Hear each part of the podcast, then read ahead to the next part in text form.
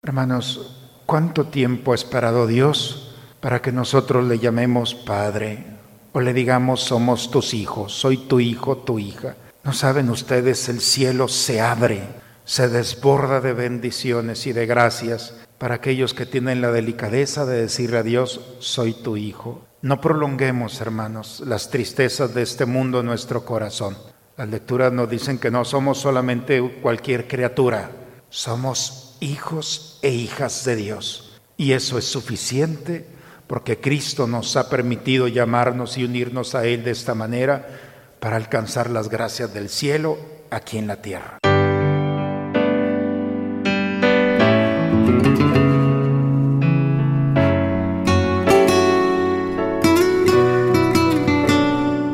Bienvenidos a la Santa Misa Vio Juan el Bautista Jesús que venía hacia él y exclamó, Este es el Cordero de Dios, el que quita el pecado del mundo.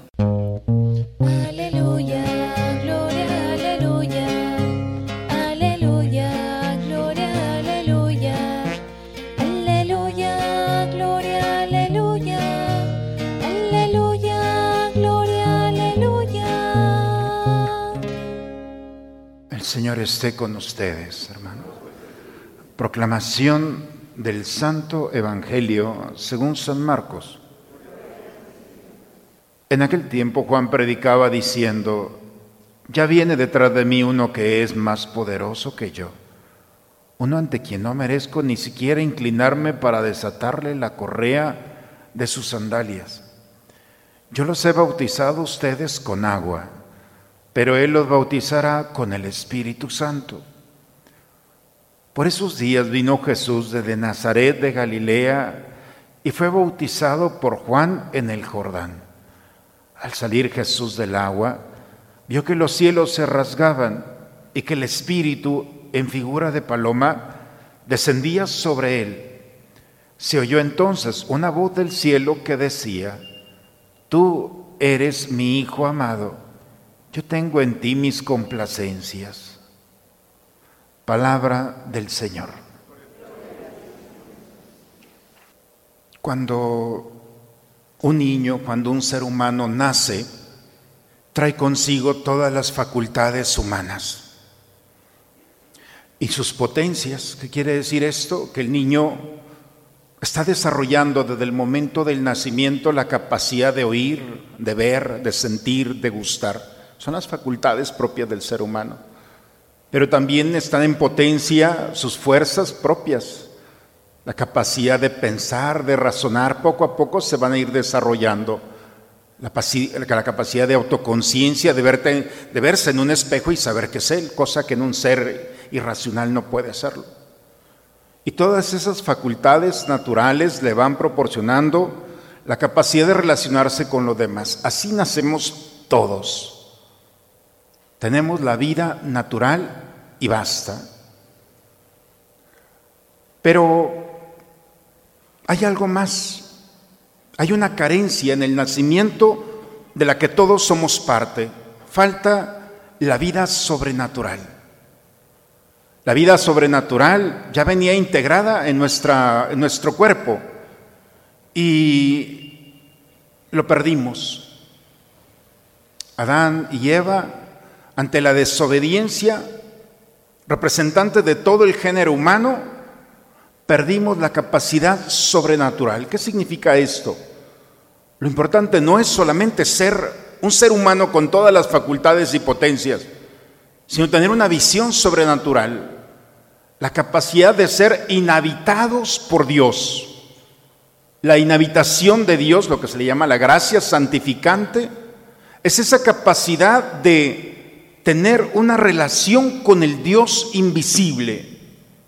Pero esta relación del Dios invisible va en camino a la unión del Dios visible. Eso es lo que perdimos. Poder entender que nuestra vida no es solamente respirar o caminar o tener títulos. Lo que perdimos es la capacidad de una relación con ese Dios invisible, pero que sabemos que está presente pero que en un determinado momento ese Dios invisible no solamente va a ser una relación, sino va a ser una unión con el Dios visible. ¿Por qué es tan dramática la experiencia de la muerte? Todos la hemos vivido en un familiar. ¿Por qué le tenemos tanto miedo a la muerte? Porque esa visión sobrenatural la perdimos. El pecado original no solamente es un pecado que nos aleja de Dios, sino nos quitó la forma de entender que es un camino. Todos los días nos relacionamos con ese Dios invisible a través del viento, de la creación, de las personas, de nuestro mismo ser.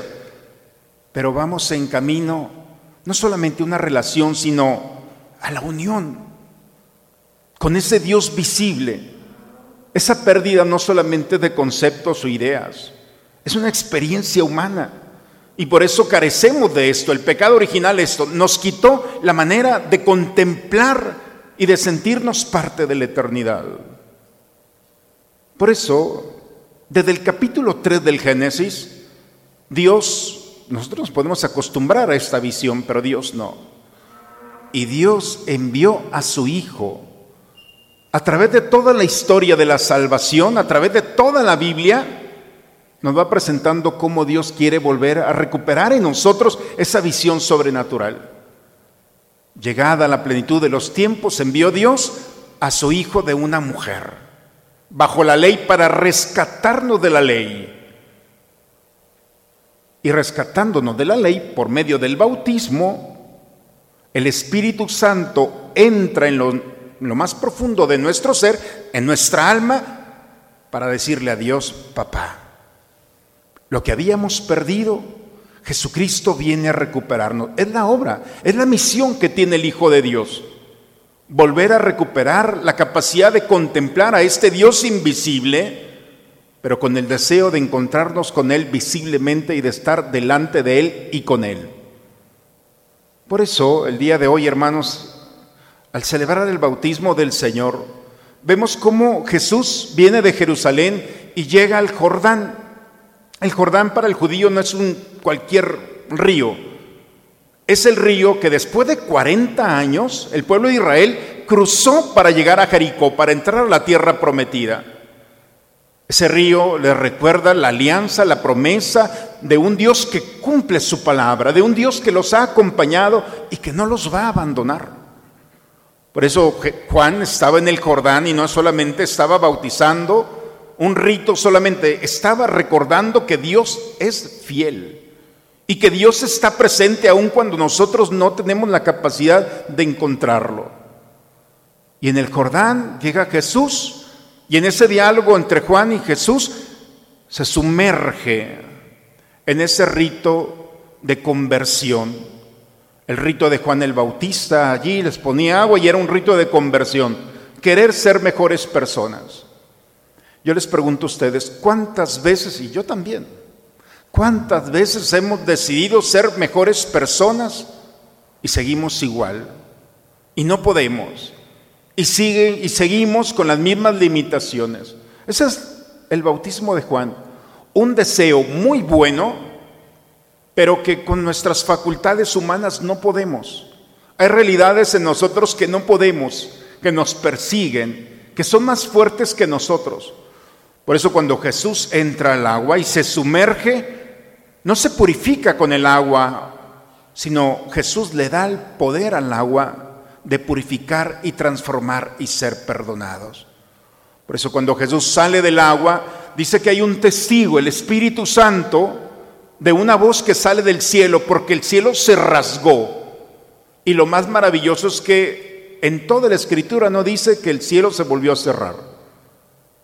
Y cuando se rasgó, dice que salió una voz, este es mi hijo amado. En ese momento el Espíritu Santo dio testimonio de esta experiencia. Lo hemos escuchado en la segunda lectura. Si el testimonio del hombre es importante, cuánto más el Espíritu Santo que da testimonio de que somos hijos de Dios. Bellamente San Pablo en la carta a los Gálatas y a los Romanos nos dice que el Espíritu Santo habla en el alma, en lo más profundo, y hablando en el alma nos da testimonio que eres hijo de Dios. Al ser bautizado tienes herencia y la herencia de Dios es precisamente que eres parte de la eternidad. La frustración más grande que el hombre tiene es que no nos podemos nosotros, no podemos aceptar que todo tiene un principio y un final. Nos resistimos a esto. El hombre busca la juventud prolongada o perpetua. El hombre busca tratar de estar y vivir más años. Nos resistimos a morir, nos resistimos a que las cosas se terminen. Claro, porque la visión sobrenatural que hemos recibido en nuestro bautismo nos dice que la historia no termina con la muerte que las cosas pueden pasar y hay cosas superfluas, pero hay algo que permanece. Y cuando el Espíritu Santo nos dice, está la eternidad delante de ti, entonces nos damos cuenta de esa paz, de ese consuelo y de ese gozo que hay en nosotros. En el día de nuestro bautismo, hermanos, el Señor nos volvió a decir lo mismo que Jesús recibió en el Jordán tú eres mi hijo amado. Y la visión de ser hijo de Dios es recuperar la eternidad de nosotros. La eternidad consiste en descubrir que el Dios invisible te está invitando a una relación, que ese Dios invisible está presente en nosotros, que muchas veces no podemos nosotros percibirlo, pero tenemos a alguien que nos habla de Él y es el Espíritu de Dios que mora en nosotros. ¿Cuántas veces le hemos dicho al Espíritu Santo, háblame de Dios? Háblame de la eternidad. Háblame del cielo. El Espíritu Santo ha sido enviado por Jesucristo para que nos explique todo, y no las cosas de este mundo, sino las cosas del cielo. Por eso, hermanos, el día de hoy nosotros tenemos que recuperar ese verdadero sentido de haber sido bautizados, de que el Padre, el Hijo y el Espíritu Santo nos han sumergido y somos criaturas, no solamente criaturas de este mundo, sino somos hijos e hijas de Dios. Y como hijos o hijas de Dios tenemos que recuperar no solamente una relación, sino la visión de eternidad, de descubrir que las cosas, no todas las cosas se terminan. Que nuestro paso por esta vida es ese paso de la unión y de la relación con Dios a una experiencia de estar delante de Él en plenitud, de ser hijos e hijas de Dios y de recibir como herencia esa caricia del alma que cada paso que damos, que cada experiencia que vivimos tiene una razón de ser desde la eternidad. Cuando nosotros interpretamos nuestra vida desde la eternidad, no hay más que agradecimiento. Si nosotros interpretamos nuestra vida solamente con criterios humanos, habrá siempre ausencia, dolor y falta de respuestas a nuestras preguntas. Aún los momentos más difíciles de nuestra historia como hijos de Dios podemos interpretarla desde la eternidad y vamos a entender que el fracaso, el sufrimiento, la muerte, la tristeza, esas realidades de las que no podemos escapar, no son nuestros enemigos o enemigas, son aliados en nuestra historia. El pueblo de Israel caminó por 40 años en el desierto y pueden preguntarle en el momento del desierto, ¿por qué nos permites vivir el hambre? Y la respuesta fue, porque quiero darles pan. Porque nos permites tener sed, porque basta que le digas a una piedra que brote agua. Y todas esas realidades que el pueblo no quiso, no era más que una manera para que el Dios invisible se hiciera presente. Quisiéramos quitar esos escenarios de nuestra vida pero nos perderíamos la oportunidad maravillosa de encontrarnos con un Dios que nos consuela, que nos fortalece, que nos ilumina, que nos perdona.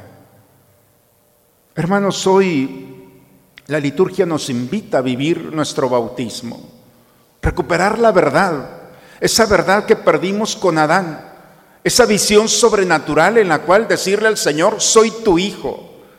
¿Cuántas cosas podemos solucionar?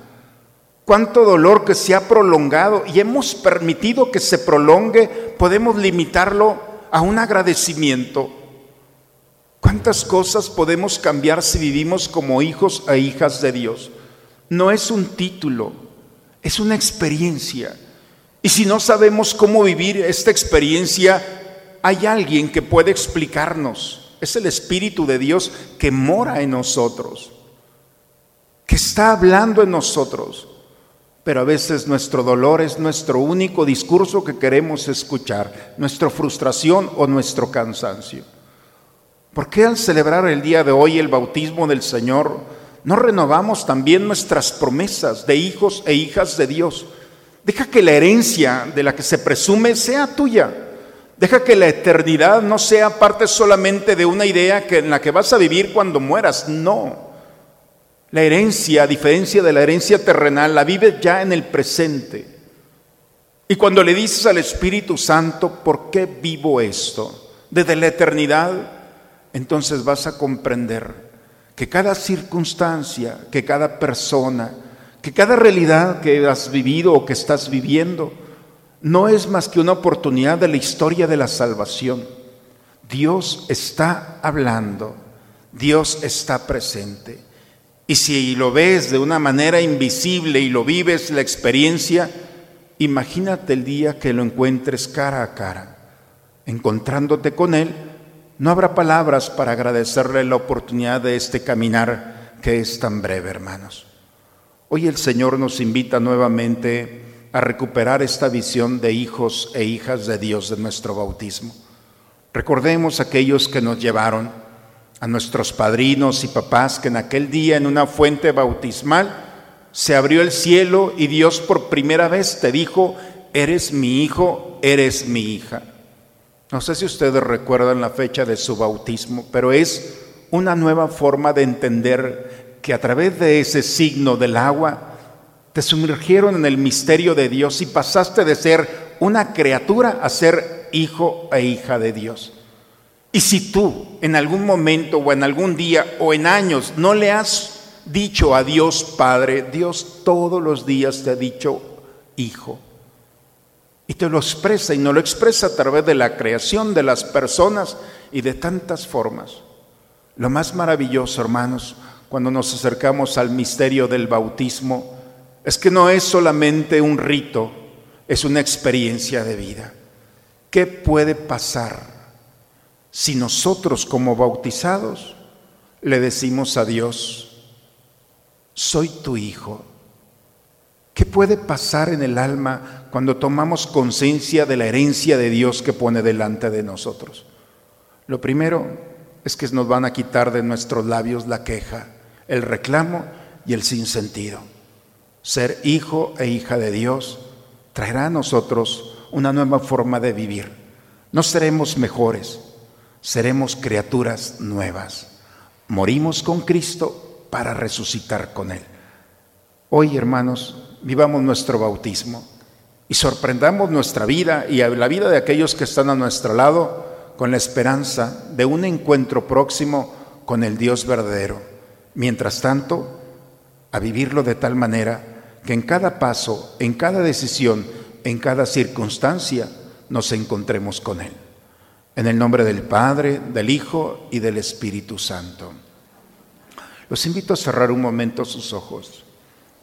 Quizá no recordemos el momento en el que nos fueron a bautizar, pero tenemos la certeza de que nuestros padres y padrinos nos han llevado. Desde pequeños, el cielo se rasgó también para ti y te dijo, eres mi hijo, mi hija. La historia estaba iniciando y Dios sabía que íbamos a vivir realidades muy agradables y otras no tanto. En todo momento, en la alegría como en el dolor, el Señor nos habla y nos recuerda que allí Él está presente. Como hijos e hijas de Dios, Hoy tenemos su herencia.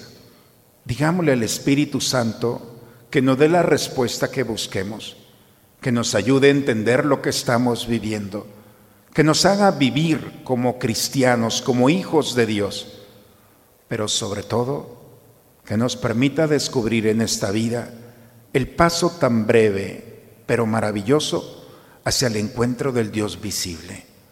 Que la eternidad que estamos viviendo sea plena y que el Espíritu de Dios nos hable todos los días y nos dé la esperanza de llegar un día al encuentro de Dios y de aquellos que se nos han adelantado. Saciados con estos sagrados dones, imploramos, Señor, tu clemencia para que, escuchando fielmente a tu Hijo único, nos llamemos y seamos de verdad hijos tuyos por Cristo nuestro Señor. El Señor esté con ustedes, hermanos. La bendición de Dios Todopoderoso, Padre, Hijo y Espíritu Santo, descienda sobre ustedes, sobre sus familias y permanezca siempre. Hermanos, ¿cuánto tiempo ha esperado Dios para que nosotros le llamemos Padre o le digamos somos tus hijos, soy tu hijo, tu hija? ¿No saben ustedes? El cielo se abre, se desborda de bendiciones y de gracias para aquellos que tienen la delicadeza de decirle a Dios, soy tu hijo. No prolonguemos, hermanos, las tristezas de este mundo en nuestro corazón. Las lecturas nos dicen que no somos solamente cualquier criatura, somos hijos e hijas de Dios. Y eso es suficiente porque Cristo nos ha permitido llamarnos y unirnos a Él de esta manera para alcanzar las gracias del cielo aquí en la tierra. Que cada día de nuestra vida, hermanos, le robemos a Dios como aquella mujer que le tocó a Jesús el manto pensando que con solo tocarle el manto iba a alcanzar lo que quería. No saben ustedes lo que le podemos sacar a Dios cuando le llegamos a las entrañas diciéndole, soy tu hijo. Pidamos a Dios esta gracia y que el Espíritu Santo nos permita encontrarnos con Él cada día. Vayamos en paz, la misa ha terminado. Una muy bonita semana para todos, hermanos. Ah, les recuerdo también, antes de irnos, que Estamos ya por alcanzar la meta de las despensas. Esta semana hemos llevado a cuatro parroquias, cerca de 150 despensas. Ojalá que también en esta semana, si no han tenido la oportunidad, alcancemos todos la meta colaborando con estas parroquias de escasos recursos. Se los voy a agradecer, tanto los que estamos aquí como en casa. Pueden traerlas entre semana. Dios los bendiga. Gracias. Una muy bendecida semana para todos.